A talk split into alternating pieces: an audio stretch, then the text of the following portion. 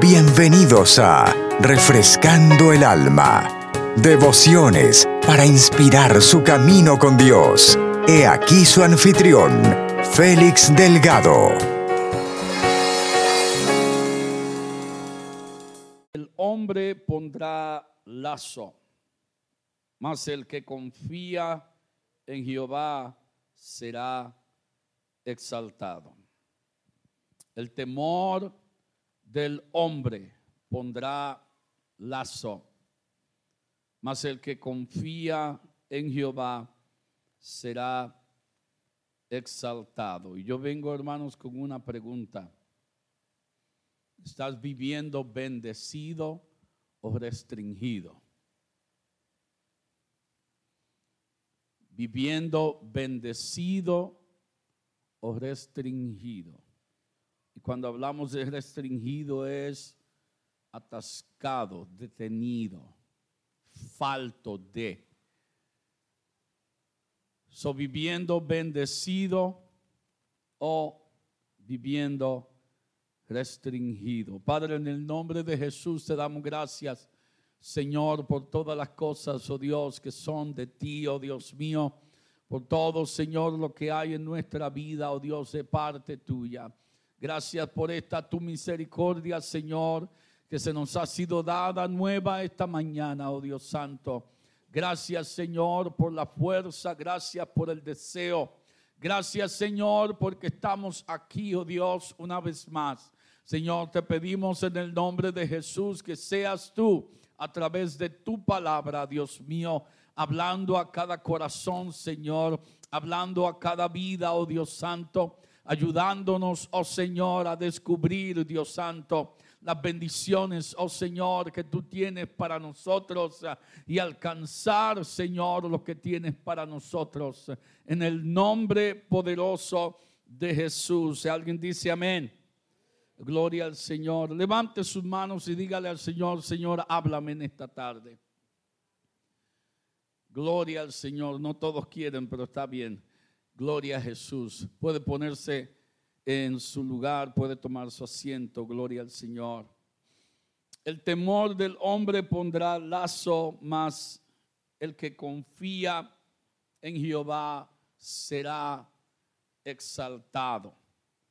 Vivimos, hermanos, y sabemos que hay reglas, hay leyes, hay líneas, hay lugares, hay puertas, hay portones hay eh, muchas cosas en ese mundo que nos dejan a nosotros conocer, saber. Si tenemos la oportunidad de entrar a ese lugar o si podemos pasar esa línea o si podemos pasar esa luz o si podemos entrar a esa propiedad o no lo miramos como límites, lo miramos como áreas donde muchas veces tienen un letrero donde hablan diciendo área restringida, o sea, no está indicando no es un área pública, no es un área para todos, es área simplemente para aquellos que tienen la oportunidad o el permiso de estar allí. Por ejemplo, si cada uno de nosotros eh, tratamos de entrar a una base militar, lo primero que nos van a decir, no, usted no puede entrar, desde la vuelta. ¿Por qué? Porque no pertenecemos al cuerpo militar, no tenemos permiso para estar dentro de esa base. So, miramos eso como algo restringido, como alguna restricción, un lugar que no puedo entrar.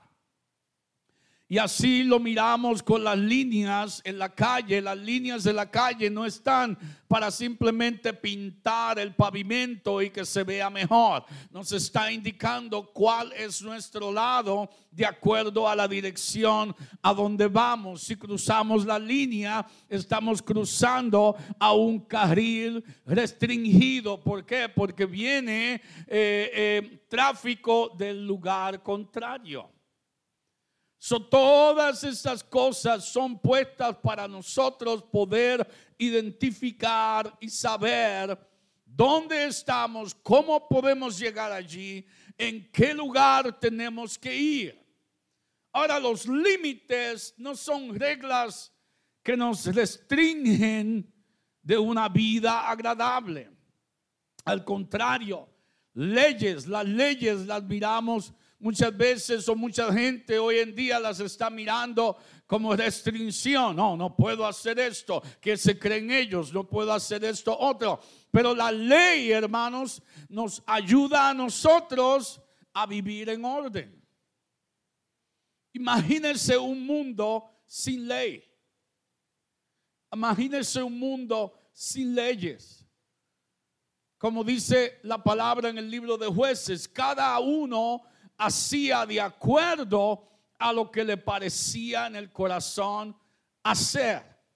Imagínense que no hayan líderes, que no hayan gobiernos, que no haya nadie que pueda decirle al otro, hey, no puedes hacer eso, no puedes actuar así, no puedes provocar estas situaciones. ¿Qué desorden habría en el mundo?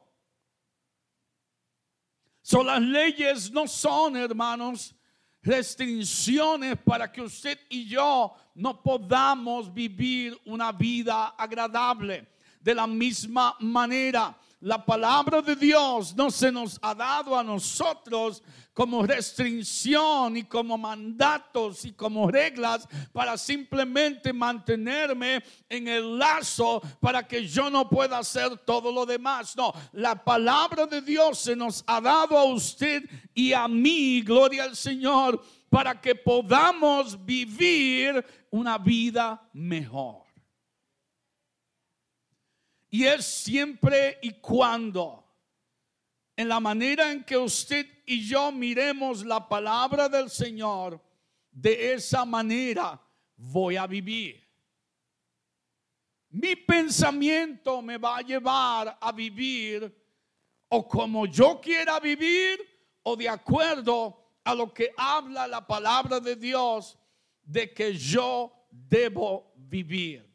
Estamos, hermanos, hablando acerca de vivir bendecido o vivir restringido. Si yo sigo lo que la palabra de Dios me dice, yo le aseguro a usted que venga lo que venga y pase lo que pase, yo voy a vivir una vida bendecida.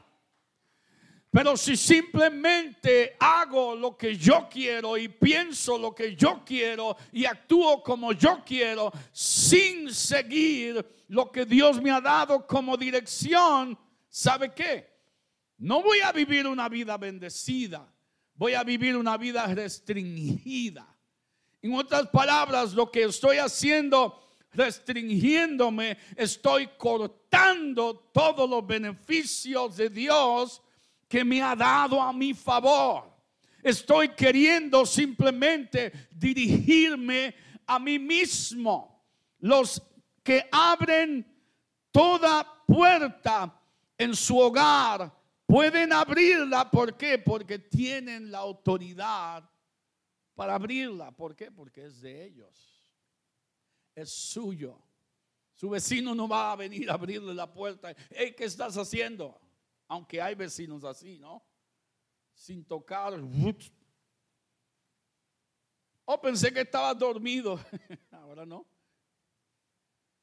Pero si es mío, si yo tengo autoridad sobre ellos, si se me ha dado a mí por bendición, yo tengo autoridad sobre ellos. Y yo puedo utilizarlo.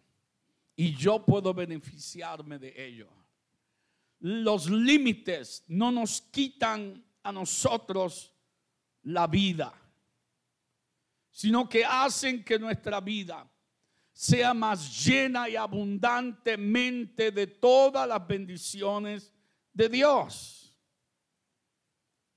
Ahora, para tomar y recibir la bendición, tengo que someterme a lo que Dios dice que es correcto hacer. Ahora, esa palabra someterme es para muchos una palabra desordenada, una palabra mala, una palabra que ya no cae a este tiempo. ¿Por qué? Porque es simplemente rendirse a la autoridad de otro. Pero si usted y yo sometemos nuestra vida a Dios, la Biblia, hermano, nos dice que todo nos saldrá bien. Él habló a Josué diciéndole que guardara este libro, que meditara en este libro día y noche, para que todo lo que él hiciera, todo le fuere bien.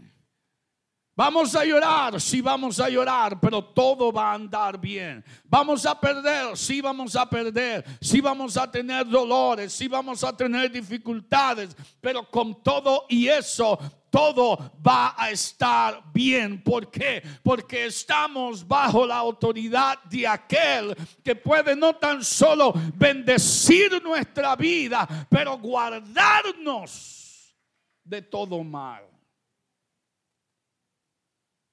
La fe, hermanos, en el libro de Hebreos, la fe dice que es la certeza de lo que se espera, la convicción de lo que no se ve. La fe podemos decir que es la motivación del cristiano para hacer lo que el pecador y el incrédulo no están dispuestos a hacer.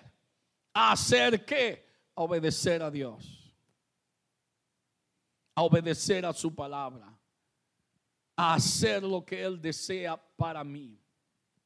Y esto solo, hermanos, puede llegar y puede convertirse en una certeza en nuestra vida si verdaderamente creemos de que Dios tiene el control de todas las cosas y de que Dios puede guardarme y que Dios puede guiarme y que Dios puede suplir todo lo necesario para mí. Imagínense, hermanos, que mucha, que, poca eh, eh, conocimiento a veces demostramos de que hablamos del creador del universo, de quien con el poder de su palabra creó los cielos y la tierra y todo lo que en ello hay el cual pudo abrir el mar para que el pueblo de Israel pasara en seco, el cual con llamar el nombre de Lázaro, aquel que había por cuatro días ya estaba muerto, salió de la tumba, gloria al Señor,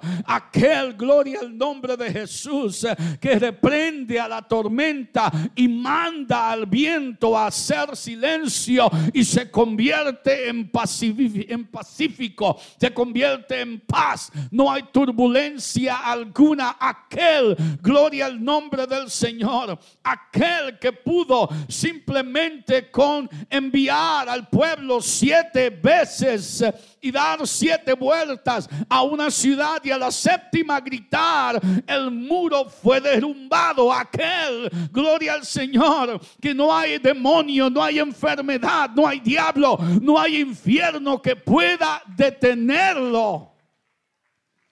Ese es el Dios del cual estamos hablando. Y creemos que Él es capaz de hacer todas esas cosas.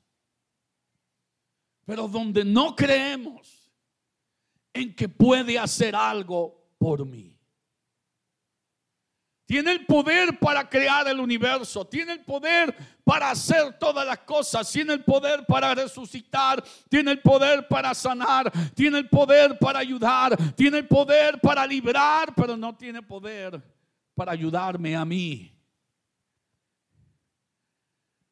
Es ahí, hermanos, donde la fe puede ser más cierta que en todas las demás cosas. Cuando puedo creer de que aunque soy un desorden, Dios puede ordenarme. Que aunque soy débil, Dios puede ser fuerte en mí. Que aunque no me atrevo a hacer lo que Él me anda pidiendo, Él mismo puede darme el aliento y la valentía de poder hacerlo. Pero es ahí, gloria al Señor, donde usted tenemos, usted y yo tenemos la más fuerte batalla. En que puedo creer todo lo demás, pero no puedo ni tan siquiera creer de que Él puede levantarme del suelo, de que Él puede librarme de esta situación, de que Él puede sanar esta enfermedad, de que Él puede volver a unir a mi familia, de que Él puede salvar a mis hijos, de que Él puede librar y, y ayudar y restaurar mi matrimonio, de que Él puede levantarme de esta situación, de que Él puede darme un trabajo mejor, de que Él puede llevarme a un mejor lugar, de que Él puede hacer lo que Él puede hacer en mi vida sin falta alguna y sin ayuda alguna. Gloria al Señor. So estamos, hermanos, simplemente preguntando, ¿estoy viviendo bendecido o estoy viviendo restringido?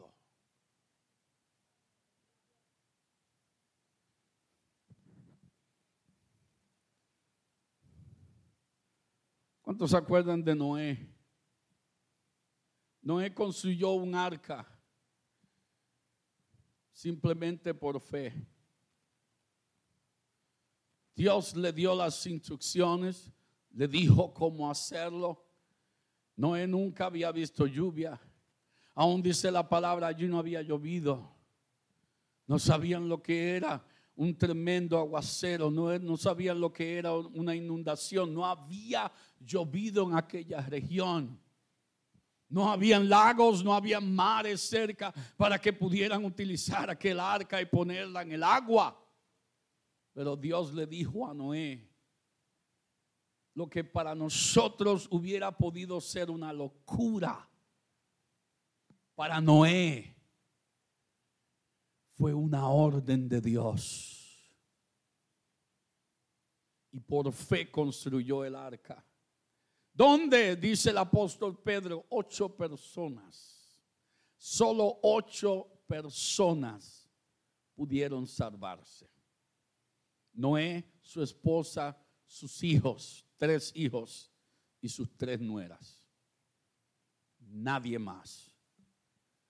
Pero aquella región estaba llena de hombres, mujeres, ancianos, jóvenes, niños, que Noé, dice la Biblia, predicaba y trabajaba, gloria al Señor y hablaba con pasión para que los hombres pudieran entender que venía juicio. Hermanos, lo que Noé hizo más de dos mil años atrás, eso es lo que hacemos hoy en día, aleluya, tratando de advertir, tratando de traer a la conciencia de que va a llegar un día, gloria al Señor, donde aquellos que estén listos van a entrar en el arca, gloria a Jesús, pero la puerta cuando ya todos aquellos que están listos eh, hayan entrado, la puerta va a ser cerrada. Y dice la Biblia que Noé no fue quien abrió la, quien cerró la puerta. La puerta la cerró Dios mismo. La puerta del arca Dios mismo la cerró.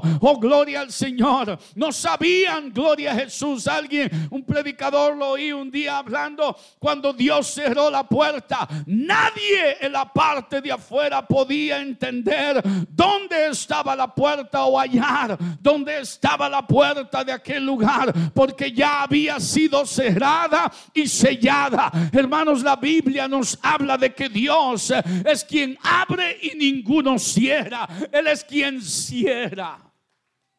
Mm. Él es quien cierra y ninguno puede abrir. Y así como Noé por fe construyó el arca, así nosotros también por fe queremos alcanzar a alguien. Queremos alcanzar un corazón para que para que entre al arca para cuando la puerta sea cerrada ya esté adentro. Gloria a Jesús. Aleluya. Porque hermanos, yo lo veo de esta manera. Yo no voy a dejar que un animal sea más obediente que yo a lo que Dios quiere hacer. La Biblia, hermanos, dice que los animales venían, venían por pareja. Dios le había dicho a Noé, vas a tomar una pareja de cada animal, pero Noé no tuvo que ir a buscar los animales, Noé no tuvo que montarse en una carreta a buscar los elefantes y a buscar la jirafa y a buscar los burros y a buscar los pájaros, no, aleluya, cada uno entendió la orden de Dios en su naturaleza y cada animal venía en pareja entrando al arca, imagínense gloria al Señor. No es simplemente está haciendo lo que Dios le dio a hacer, construir el arca, construir el arca, no te concentres en otra cosa más. Esa es tu misión.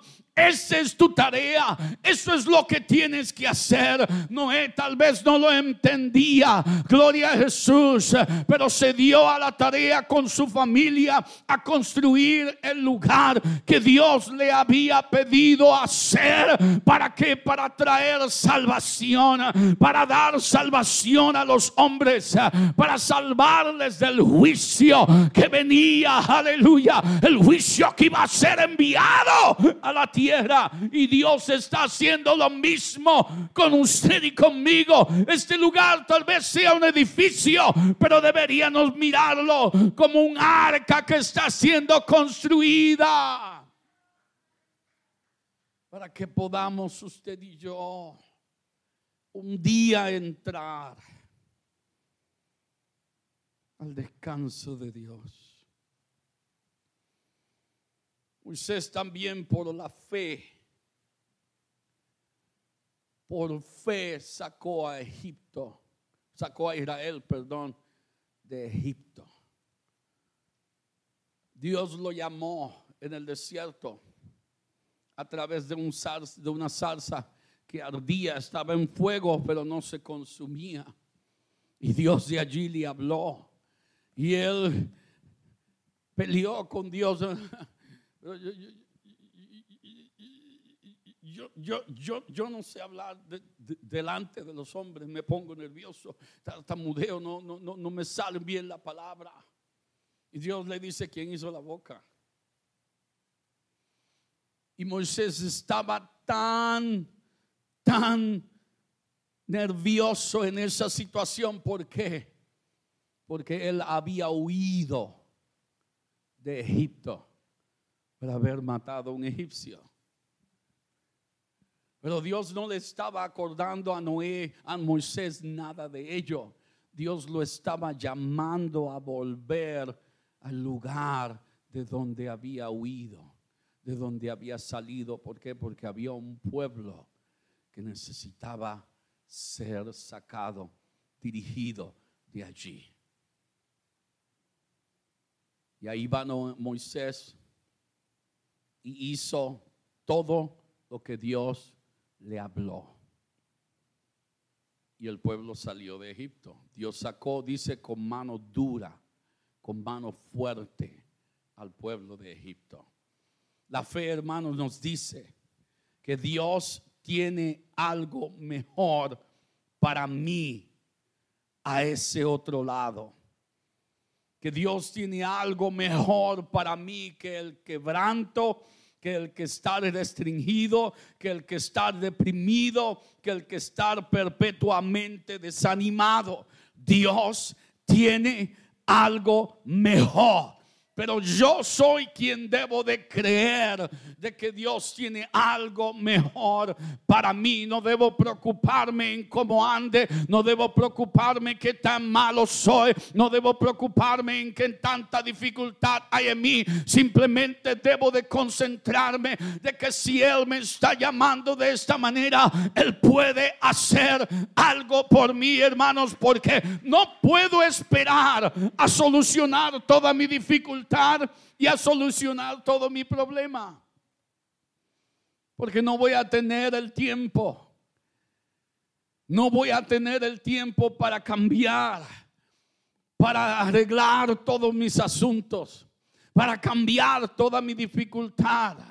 No voy a poder. Tengo que venir Como decía mi pastor, tengo que venir con todo el bulto encima. Tengo que venir con todo el paquete encima. Porque Él mismo, aleluya, fue quien puso su palabra. Que echáramos sobre Él toda ansiedad. Porque Él tiene cuidado de mí. Aleluya. Lo que me está diciendo, todo lo que hay en mi vida, todo lo que me desagrada, todo lo que me detiene, todo lo que me hunde, todo lo que me aparta de Él, lo puedo echar sobre él, porque él me ama, aleluya, porque él me quiere salvar, porque él vino, aleluya, para darme a mí una salvación que yo mismo no pude comprar, que yo mismo no pude adquirir. Alguien tuvo que morir por nosotros, alguien tuvo que hacer lo que usted y yo no podíamos hacer para que simplemente nosotros pudiéramos hacer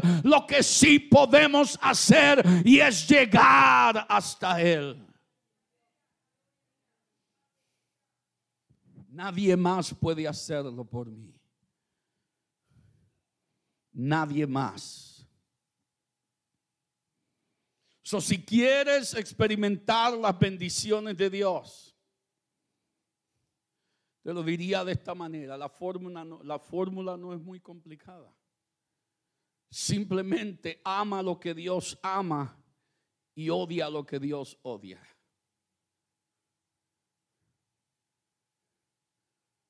Oh, Dios odia. Hay cosas que Dios aborrece. Que Él aún mismo dice, ni tan siquiera las desea delante de su presencia. Es por eso que la Biblia dice que el Dios es amor, pero también es fuego consumidor. Dios, Dios no es Dios como, como muchos son de que ahí se dejan abusar de todo el mundo. Y, ahí está un poquito, no, está bien, no, no, no. Cuando Dios dice hacer algo, Dios lo hace sin pedir permiso a nadie, porque Él es Dios. Él es Dios. ¿Cómo podríamos explicarlo? No sé cómo explicarlo, simplemente decirle, Él es quien tiene toda autoridad. Él es dueño de todo. Él es quien hace todo. Se puede imaginar, hermanos, que si Dios quisiera quitar el oxígeno de aquí, nos vamos. Nos vamos. Pero algo que Él no es, es Dios rencoroso. De que hice algo mal y alguien dijo, uy, tienes que arrepentirte. Oh, ya mismo Dios te envía un rayo. Él es misericordioso. Él no desea que ninguno perezca, sino que todos, dígale que está al lado suyo, ahí te incluye a ti. Que todos, no quiere que ninguno perezca, sino que todos procedan al arrepentimiento. So podemos decir que la idea de que Dios odia cualquier cosa para muchos puede ser ofensiva y un pensamiento como que no muy aceptado. Pero debemos entender que hay algunas cosas que Dios, el creador del universo, el gran yo soy, el alfa, la omega, el principio y el fin, el principio de todas las cosas, también hay cosas que aborrece. Salomón lo entendió así en el capítulo 6, desde el verso 16 en adelante, donde él dice, seis cosas aborrece Jehová y aún siete abomina su alma. Los ojos altivos, la lengua mentirosa, las manos derramadoras de sangre inocente el corazón que maquina pensamientos inicuos, los pies presurosos para correr al mal, el testigo falso que habla mentiras y el que siembra discordia entre hermanos. No dijo nada de demonios. No dijo nada del infierno. No dijo nada del diablo. Todo lo que habló son actitudes, acciones que están en el ser humano. Ahora, Dios no aborrece al ser humano. Dios no, no, no odia a los hombres, al ser humano. Dios odia el pecado que hacen los hombres. Dios aborrece la maldad que está en el corazón de los hombres. Es por eso que él dijo a través de los labios de, Pedro que él no quiere que ninguno perezca, sino que todos procedan al arrepentimiento. Si Dios no amare a la humanidad, entonces Jesús murió en la cruz en vano. Para nada entonces murió. Porque con todo y eso estamos fritos. Dios nos odia. Ah. Eso es mentira del diablo. Dios nos ama de manera tal que Él mismo se hizo de un cuerpo, caminó entre los hombres, sufrió nuestra muerte, sufrió, dice Isaías, nuestros dolores, sufrió nuestro castigo, sufrió nuestra humillación, sufrió nuestra vergüenza, sufrió nuestra maldad para salvarnos a cada uno de nosotros. No solo lo que estamos aquí, pero al mundo entero. Y no le costó, aleluya, no le costó en que, ay, lo hago, no lo hago. No, lo hizo por amor. Lo hizo porque quiso hacerlo. No lo hizo porque era necesario. Lo hizo porque quería hacerlo. Mostrar de tal manera su amor a los hombres. Aleluya. Para que usted y yo pudiéramos entender que puedo vivir bendecido. No puedo, no tengo que vivir en restricción. No tengo que vivir detenido no tengo que vivir, aleluya, obedeciendo, desobedeciendo lo que Dios me está queriendo decir y Dios queriendo hacer en mí. Yo puedo darle a Él la oportunidad. Mire qué ridículo se oye, hermanos, de que yo tengo que darle la oportunidad a Dios para que obre en mi vida. Cuando Él fue quien me hizo a mí. Él es dueño de mi vida.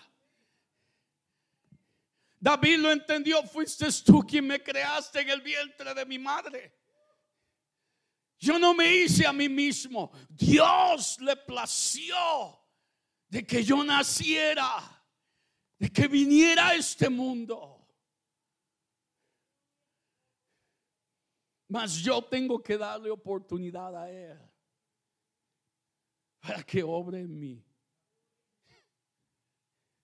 Es como decirle a mi jefe, no, no, te voy a dar la oportunidad de que me, de que me des trabajo para que, para que veas cómo soy. Lo que puedo decir, no necesito gente así. Mas Dios, Dios, hermanos, usted y yo no lo buscamos a Él. Él vino a buscarnos a nosotros el creador de todas las cosas, vino desde su trono de gloria a buscar a su más perfecta, íntima creación. Usted y yo somos lo mejor que Dios ha hecho. Eso es mentira del diablo cuando te miras al espejo y dices que porquería. Mira lo que Dios hizo. Ah, ah, estás siendo engañado, estás siendo engañada, estás viviendo restringido de las bendiciones de Dios. Porque la Biblia nos dice, hermanos, que usted y yo somos la mejor creación de Dios. ¿Por qué? Porque fuimos hechos a su misma imagen, conforme a su misma semejanza semejanza. Aleluya. Él no hizo a los animales conforme a su semejanza. Él no hizo a ningún animal conforme a como Él es. No, Él hizo al hombre. Aleluya. A los animales Él habló y fueron creados. Pero al hombre, al hombre Dios se acercó. Al hombre Dios con sus manos tomó polvo de la tierra y hizo un muñeco. Aleluya. Pero allí aquel quedó sin vida, no estaba con vida. Pero Dios se acerca y sopla aliento de vida a aquel muñeco, aquel hombre. Y dice la Biblia, y fue Adán un ser viviente. Aleluya. Oh, gloria al nombre del Señor. ¿Sabe por qué, hermanos? El enemigo nos odia tanto. Porque Dios nos hizo conforme a como Él es. Porque Dios nos creó a su imagen. Dios nos creó a su semejanza. Dios nos dio su aliento de vida. Usted y yo tenemos un pedacito de Dios en nosotros. Aleluya. Esa esa alma es el soplo que Dios nos ha dado.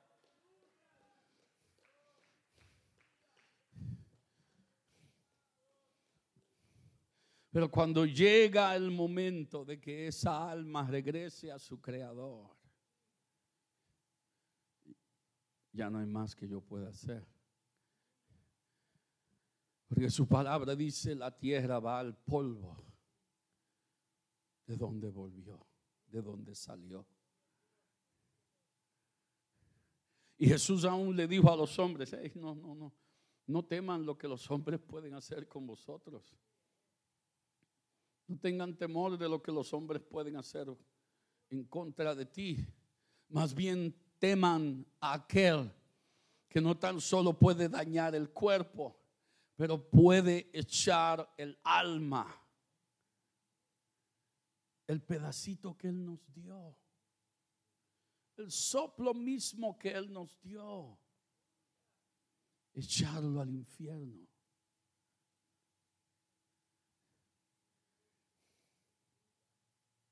La escritura que leímos al principio nos habla diciendo el temor del hombre pondrá lazo. Que está hablando va a ser restringido, va a ser llevado por otro. Así como cuando está paseando su perrito, que se tira para allá y usted nada más una jaladita, para acá que vamos. No hace lo que él quiera, ah, ah, sigue a donde ha sido dirigido. Ahora, si tienen un dinosaurio como hermano José Luis, entonces tienen problemas.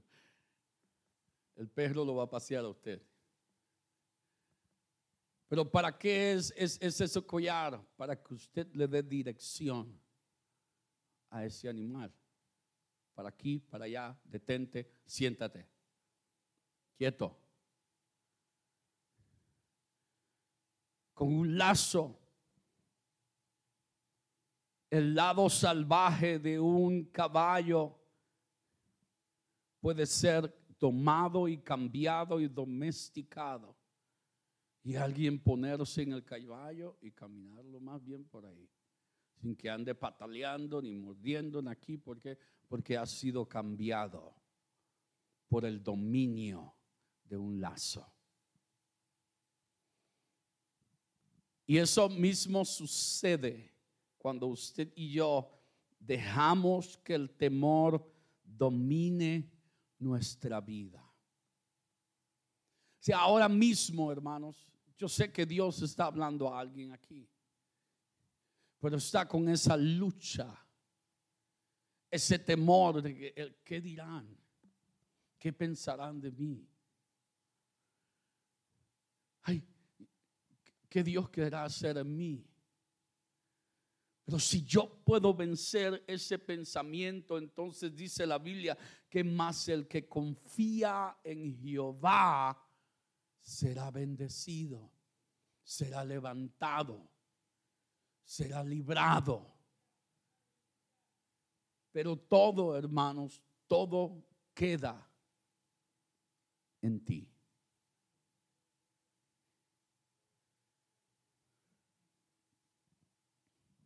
La Biblia en el capítulo 4 de Hebreos Y el verso 12 nos habla de la palabra del Señor diciendo, porque la palabra de Dios es viva y eficaz y más cortante que toda espada de dos filos.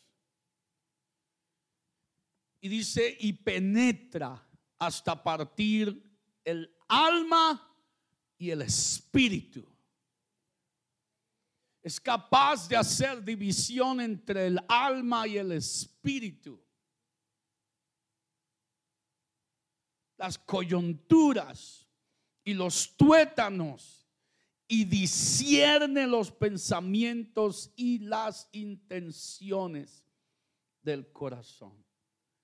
Jeremías habló del corazón diciendo, uy, el corazón es lo más mentiroso y perverso. ¿Quién lo conocerá? Aquel que lo hizo. Aquel que nos dio esta palabra. Porque esta palabra se nos ha sido dada para descubrirnos todo lo que hay en nuestro corazón no para avergonzarnos, no para echarnos al suelo, mira cómo andas, mira cómo lo que está. No, no, no, para que podamos entender que tenemos la oportunidad de ser salvos. Hermanos, nos enseña la palabra de Dios que la relación entre Dios y la iglesia es como la relación entre el esposo y la esposa, los hijos. Si yo veo que un hijo mío anda indisciplinado y yo nunca le digo nada, ¿piensa usted que lo está amando? No, lo está queriendo. Ah, te quiero porque te conozco, porque vives aquí. Pero no puedo decirle, yo soy tu papá yo te amo. Porque el verdadero amor me va a mover a mí a decirle, andas mal. Tienes que parar de estar haciendo eso. Tienes que parar de estar con fulano y fulana. Tienes que parar de estar yendo a este lugar. Porque el amor, hermanos, nunca deja de ser. Y con Dios es de la misma manera. Si Dios no nos amara, Dios no nos hablaría. Oh, así quieres vivir. Allá tú entonces. Yo sigo al otro. Sigo obrando al otro, no. Pero Dios constantemente nos habla para que usted y yo podamos entender. Primeramente que Él nos ama. Que verdaderamente se preocupa por nosotros. Que quiere darnos la salvación. Pero con todo y eso todavía yo soy quien digo sí. Oh, eh, eso no es para mí. Y el libro de Lucas en el capítulo 15 nos revela la, la historia del hijo pródigo. Cuando usted lee la historia, hermanos, de la nada sale el hijo diciéndole al padre, hey papi, dame la herencia que me toca a mí. Dame todo lo que a mí me pertenece. Número uno, lo primero que él andaba ignorando era de que por ser ese hombre su padre, todo lo que él poseía era de él, por heredad. El padre no tenía que decirle nada al hijo, porque por ser su hijo, todo le pertenecía a él. Pero fíjese cómo él le dice, dame la parte que me pertenece. Él sabía que algo le pertenecía, pero nunca pensó, nunca creyó, nunca comprendió que todo lo que su padre tenía era de él. Eso que hizo nada más, dame, dame lo que tú piensas que es mío nada más. Y se fue. Se fue, dice, a una provincia lejana y allá malgastó, no dice gastó, dice malgastó todo lo que tenía hasta no quedarle nada. Y aún la Biblia nos detalla y le comenzó a faltar. Hermanos, yo pude entender que a él, cuando la Biblia dice y le comenzó a faltar, no le comenzó a faltar porque él gastó todo lo que su padre tenía. Cuando habla y le comenzó a faltar, porque se comenzó a dar cuenta de que bajo el techo y bajo los y dentro de los límites de su padre estaba bien. Estaba bendecido. No le faltaba nada. Todo lo tenía a su alcance. No tenía necesidad de nada. Pero ahora que él, quiero señalar, él se quitó a sí mismo de dentro de los límites de su padre. Su papá nunca lo votó. Su papá nunca le dijo, aquí te voy a tener, aquí te doy lo que tienes, lo que te toca y te puedes ir por ahí mismo. Ah, ah. El padre simplemente le dio lo que él pidió, una parte. Si el hijo le hubiera dicho, dame todo, todo lo que es mío, el padre le hubiera dado todo lo que era de él. Pero él le dijo, dame la parte que me pertenece. Malgasta todo lo que tenía y ahora se está dando a conocer de que donde estaba antes estaba mejor. Hermanos, llegó a la condición tan baja que aún deseaba comer lo que le estaban dando de comida a los cerdos. De tanta hambre que tenía, de tanto que le faltaba. Y allí en aquella condición, entonces fue que vino a poder entender, en la casa de mi padre nada me faltaba. Hasta los siervos de mi papá están mejor que yo. Hasta los que no sirven a la, a la, a la, a la mesa están mejor que yo. Mira yo cómo estoy. Fue ahí donde entendió el error que cometió. Pero ¿sabe qué? No todo el tiempo sucede así. Porque puede llegar el, momento o la vida en donde alguien pueda pensar, yo voy a llevarme todo lo que me pertenece, aquí me tienen restringido, no puedo hacer nada, aquí estoy limitado, todo es mal, todo aquí, todo allá, no puedo ir aquí, no puedo ir allá, me voy. Y malgasto todo lo que tenía. Y puede ser que cuando llegue el momento que me dé cuenta, de que donde estaba, estaba verdaderamente bendecido. Puede ser que lo único y lo último que me quede son tres pasos más y no volver a llegar a la bendición que tenía antes. yo debo de asegurarme que estoy viviendo bendecido dentro de los límites de aquel que me ama, que me creó, que me hizo, que me quiere dar una vida mejor. Porque muchas veces puedo llamar algo que es bendición. Y esa misma, eso mismo que llamo bendición es lo que puede estar deteniéndome y restringiéndome a verdaderamente ser bendecido. Póngase de pie conmigo en esta tarde.